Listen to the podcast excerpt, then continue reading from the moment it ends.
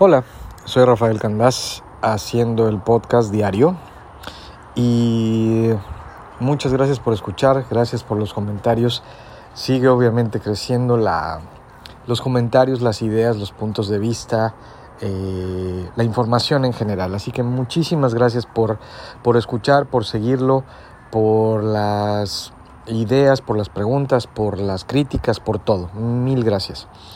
Eh, estaba, estaba leyendo y escuchando, tanto leyendo como escuchando acerca del podcast que hice ayer, cuyo título puse Necesitas amor o Necesitas amor con signo de interrogación al final, a manera de pregunta. Y me quedé pensando, bueno, eh, obviamente hablé de, de, la necesidad que tenemos los seres humanos de amor, que es una necesidad, no es una... Somos de las poquísimas especies en el mundo que necesitamos amor para existir. Y después me quedé pensando, y bueno, ¿por qué no hablar de qué es el amor? Y sí, ¿qué es el amor? Pregunta para quien escuche, pregunta retórica para quien escuche. ¿Qué es el amor? Claro, hay que quien puede tomarlo con de diferentes maneras y dar diferentes tipos de respuesta.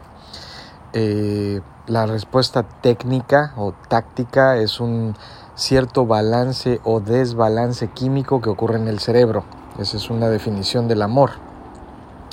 Es una, sí, que se mide por medio de diferentes balances y sustancias químicas que producimos en el cuerpo y que se manifiestan en el cerebro. Eso hace que sintamos amor, comparado con a veces la misma reacción que nos produce el comer cantidades importantes de chocolate. Es, es también comparado a eso la reacción química. Pero ¿qué es el amor de manera práctica? Y la parte más importante que quiero hablar hoy, porque bueno, al tener la definición debe tener algún valor. Al final de cuentas creo que cada quien le da el valor que necesita, creo que cada quien le da la importancia que requiere y la parte más importante de la que quiero hablar hoy. La parte más importante de la que quiero hablar hoy en relación al amor es por qué le tenemos tanto miedo.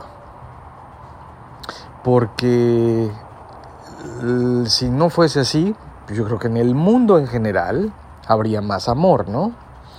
Y después para irlo segmentando, habría más amor en las relaciones humanas en general, en las diferentes formas, y habría más amor en las relaciones de pareja también. Y no dudo que lo haya, y es imposible cuantificarlo, pero creo que podría haber más si no le tuviéramos miedo. Así que es, es bien interesante el saber por qué. Y entonces pensando me quedé eh, analizando, bueno, es que no es que le tenemos miedo al amor, le tenemos miedo al desamor, le tenemos miedo al dolor que causa el no tenerlo. Eso valida aún más lo que mencioné ayer de cómo los seres humanos realmente necesitamos amor para existir. Em, y, y por, eso, por eso tenemos tanto miedo a no tenerlo. Y entonces, ¿qué sucede? En la vida hay dos grandes motivadores para los seres humanos, el dolor y el placer. Y hacemos todo lo necesario, todo absolutamente lo necesario para prevenir el dolor y hacemos mucho para obtener placer. Está comprobado que hacemos el doble, podemos invertir el doble de esfuerzo, trabajo, inversión, dinero o lo que sea que se cuantifique hacemos el doble por prevenir el dolor que por obtener el placer. Está, está cuantificado de alguna manera en base a estudios. Hacemos mucho más por prevenir el dolor que por obtener el placer. Siendo así entonces, el efecto de obtener amor por medio de cualquier medio, hablemos de pareja, del amor de pareja, haremos un esfuerzo, definitivamente. Y después para no ser lastimados por medio de la falta de amor o desamor, haríamos el doble de esfuerzo en, en, el mismo sentido, en la misma acción o en la misma frecuencia. Ojalá se entienda lo que estoy diciendo. En conclusión, haremos el doble de esfuerzo como raza, como especie, como, como forma. Haremos el doble de esfuerzo los humanos por prevenir el dolor que por obtener el placer. Y una medida o una forma de hablar de esto de manera cuantificable es el amor o el desamor en este caso. Eh, sucede que el desamor es una de las experiencias más dolorosas y más inolvidables y más traumáticas que podemos vivir, el desamor. Y hay una cantidad enorme de productos, procesos, em, inventos, eh, todo tipo de cosas de desarrollo personal y de todo tipo para tratar de eh, sobreponernos al, al terrible evento del desamor. Es cierto. Creo que todos lo hemos padecido. Cualquiera que haya estado enamorado ha vivido desafortunadamente esa horrible parte del desamor y nos deja marcados y entonces cambiamos, cambiamos nuestra estrategia y cambiamos cómo, cuánto y dónde y de qué manera lo damos, porque tenemos mucho miedo a esa reacción o esa potencial situación que es el desamor. ¿Qué, ¿Qué, hacer a este respecto? ¿Qué hacer? Bueno, primero saberlo, ¿no? Tener información nos dará opciones para abordarlo de maneras diferentes. Pero quizá otra pregunta retórica que quiero hacer, porque si alguien está esperando que le diga la fórmula de cómo no sentir desamor, no existe. Así que con todo cariño y con todo respeto, si les parece que este podcast iba a terminar con, ah, a lo mejor va a decir los pasos. No, no hay, no hay pasos. Los pasos son, te aguantas y aprendes y creces. Si acaso, en mi opinión personal, que es lo que iba a preguntar hace unos segundos, es, ok, entonces vivimos en una situación, y estoy hablando como siempre de manera general, donde nos da tanto miedo el desamor, que entonces nos guardamos el amor. Pareciera que esa es la victoria, ¿no? No salí lastimado o no salí tan lastimado. Tengo muchos clientes que, y ya lo he dicho esto antes, tengo muchos clientes que me dicen, en las relaciones yo siempre soy el que pierde porque soy el que más da, soy el que más sufre cuando hay un desamor, el que siempre acaba, el que siempre termina más lastimado es soy yo porque siempre soy el que más da. Bueno, esa es la visión de lo que es el ganar y el perder, ¿no? En esa competitividad que tenemos los seres humanos. Pero también he dicho en este mismo espacio y en general en mi vida que también es un valor comprobado que en el amor, en las relaciones de pareja, se va a dar, no a ver qué nos dan. Si es así, si ese es el objetivo, si el objetivo es dar, entonces no será que quien más dio fue quien más ganó, fue quien más aprendió, fue quien más sintió, esa experiencia humana del amor, ese ser significativo, ese hacer a alguien sentir significativo y darle la certidumbre y darle la variedad y darle esa conexión inmensa y eterna que durará hasta el fin de los días, porque ¿quién no se acuerda de sus amores? No digo que de manera permanente o consistente, pero si alguien hace el esfuerzo y te preguntan, oye, háblame de, tus, de los amores de tu vida o del amor de tu vida, creo que todos lo podemos recordar son experiencias que van a quedar eternamente en nosotros. Y no así si le pregunto a alguien, oye, cuéntame de cómo eh, tu trayecto de la casa a tu trabajo el 25 de abril del 2010. A lo mejor casi nadie se va a acordar, por citar algo, ¿no?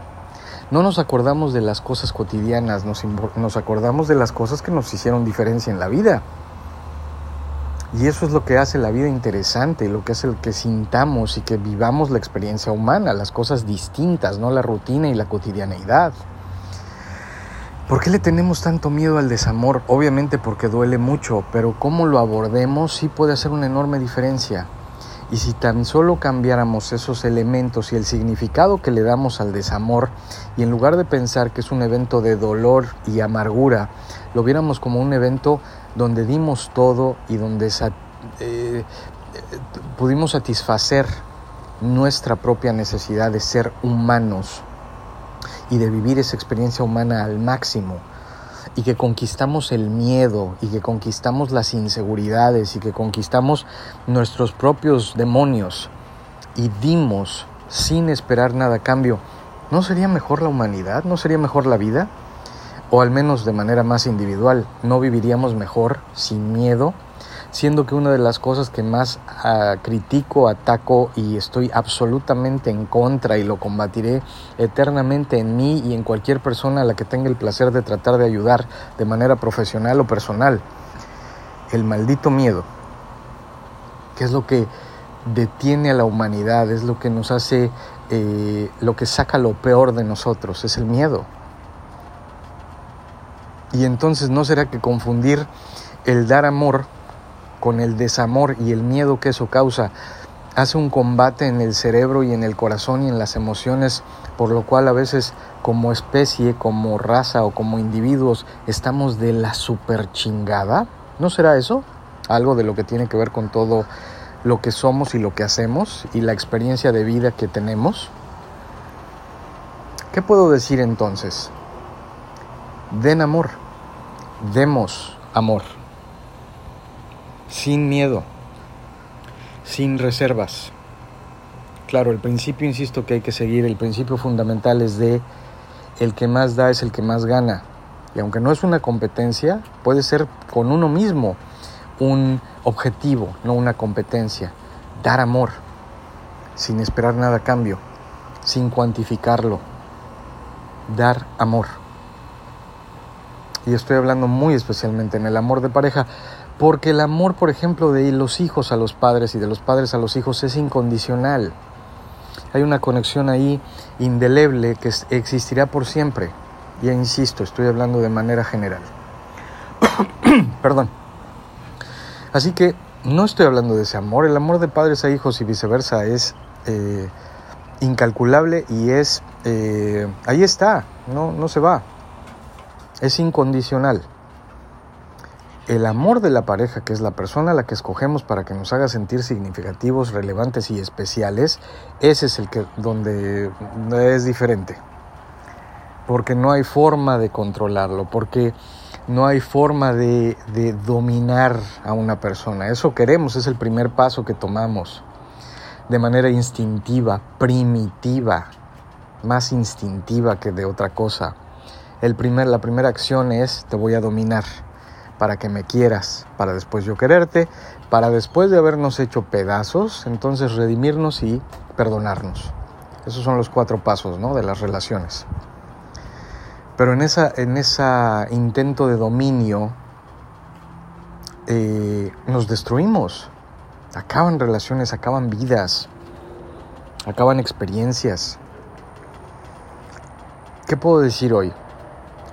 Demos amor, cambiemos el, la programación que nos pusieron, donde dar, donde el que más da es el que pierde. ¿Cuántas veces no lo, no lo hemos escuchado o dicho? yo soy el que más da, así que soy el que más pierde. No, cambien el chip, cambiemos el chip. Yo soy el que más da, por lo tanto soy el que más ha ganado, soy el que más ha experimentado, soy el que más ha sentido, soy el que más ha vivido la experiencia humana, porque a eso venimos al mundo. Y para eso se nos dio la vida entre 40 mil trillones de posibilidades. Estamos aquí los que estamos. Y en esas posibilidades no vale la pena vivir y sentir y poder decir fui el que más dio sin, sin, necesidad de estar midiendo cuánto me dieron de regreso o sin medir cuánto sufrí por todo lo que di. No es acerca del significado que le damos a la acción de dar amor. ¿Qué pasaría si pensáramos de esa otra manera? ¿Qué pasaría si pensáramos que por haber dado más, gané más, sentí más, viví más. Esa experiencia humana que se llama vida. Y dejar ese dolor y ese miedo de lado, esa insatisfacción, dejarla como eso, como una memoria, como un aprendizaje, nada más. El dolor es inevitable, el sufrimiento es opcional. Va a haber dolor, por supuesto, y se los puedo decir con mucho infortunio. Quien se enamore es muy posible que vaya a sentir dolor. Quien se enamore de manera romántica con una pareja es muy posible que vaya a sentir dolor. Pero sufrir, sufrir es opcional, porque es acerca del significado que le demos a las cosas. De esto sí, les habla una persona que hoy, quien me conoce bien, sabe que eh, yo soy una persona divorciada y que he sentido la experiencia humana y que he sentido los miedos y que estoy hablando más hoy como coach, estoy hablando más como hombre, con un conocimiento de ciertos conceptos y de ciertos contextos que me dan la posibilidad hoy de decir cuando he querido y yo soy el, que mucho el, el, eh, portador de esa frase el portador de esa frase de siempre soy el que más da y siempre soy el que más pierdo y lo cambié, le cambié el significado a voy a seguir dando y voy a dar todavía más y cuando tenga más oportunidades y si algún día tengo la bendición de encontrar a una persona a la que le pueda dar todo mi amor, se lo voy a dar sin reservas, de manera incondicional. Y si funciona, que funcione. Y si por alguna razón no funciona, no voy a tener miedo al desamor, lo voy a entender como una lección y voy a sentirme ganador y voy a sentir que triunfé al dar, al conectarme y al enriquecer mi vida. Y esas todas son opciones mías, decisiones mías. Porque al final de cuentas una cosa que sí también es un hecho y este sí es un hecho de proceso estudiado. En las relaciones de pareja, por eso son tan complicadas. Porque lo más que podemos hacer es tener un poco de influencia sobre ellas. Cuando una persona quiere hacer mucho dinero, hay, hay formas. Es bien sabido que hay formas, hay procesos, hay fórmulas. Si trabajas en ciertos ámbitos de la vida, en ciertos aspectos, en, cierto, en ciertos términos del universo y del mundo, y sigues una fórmula que está más que establecida, es muy posible que hagas dinero. Eh, hay muchos factores, pero la fórmula ahí está. Es como para decir, ¿hay un proceso para comprar un carro? Sí, hay un proceso para comprar un carro, hay un proceso para comprar una casa, hay un proceso para hacer dinero, hay un proceso, para todo hay procesos. Y la gente que se vuelve muy buena en esos procesos, pues hace muy bien esos procesos y le va muy bien en, esas, en esos eventos. Lo que pasa desafortunadamente es que confundimos y como humanos estamos esperando el proceso para que la relación de pareja sea buena duradera, feliz, eh, exitosa. Y eso, la, la buena noticia es que depende de uno, pero de manera individual. La mala noticia es que al ser dos personas, dos universos, dos experiencias, dos mentes, dos corazones, dos culturas, dos educaciones, es imposible hablar de un proceso, es un arte y lo más que se puede hacer en el arte es influenciarlo. Un poco. Siendo así y siendo que esos son principios básicos, reales, elementales, entonces, ¿por qué no jugar con el juego que tenemos, no? Con el juego me refiero a la analogía o la metáfora del póker. Te dan unas cartas y con eso tratas de hacer lo mejor que puedes. Un poco el amor, el amor de pareja es un poco esa, esa metáfora tienes una jugada enfrente de ti, tienes unas cartas y tratas de hacer lo mejor que puedes. Y lo mejor que puedes hacer con el amor de pareja, por si no quedó claro y por si no quedará claro en los próximos 300 y tantos capítulos que seguiré diciendo, el amor en el amor de pareja se debe ir a dar. Debe ser incondicional y debe ser puro, claro, único y absoluto. Porque si no es así, a veces no funcionan muy bien. Y es donde viene el sufrimiento, la desdicha y el miedo. Así que una manera de combatir el miedo es dar, sin esperar a cambio. Una manera, otra manera de combatir el miedo es saber que el dolor puede llegar a ser inevitable, pero que el sufrimiento es algo que controlamos nosotros. Gracias por escuchar, ojalá les haya gustado esto. Mucho es hablando, insisto, como hombre más que como estratega. Eh, les agradezco mucho la atención. Si tienen alguna duda, pregunta, comentario, crítica, candascoaching.com, Candas Coaching en Facebook, Candas Coaching en Instagram y espero escuchar mucho de ustedes. Gracias una vez más por escuchar y mañana otra vez haré otro podcast, así que gracias y que estén muy bien. Bye.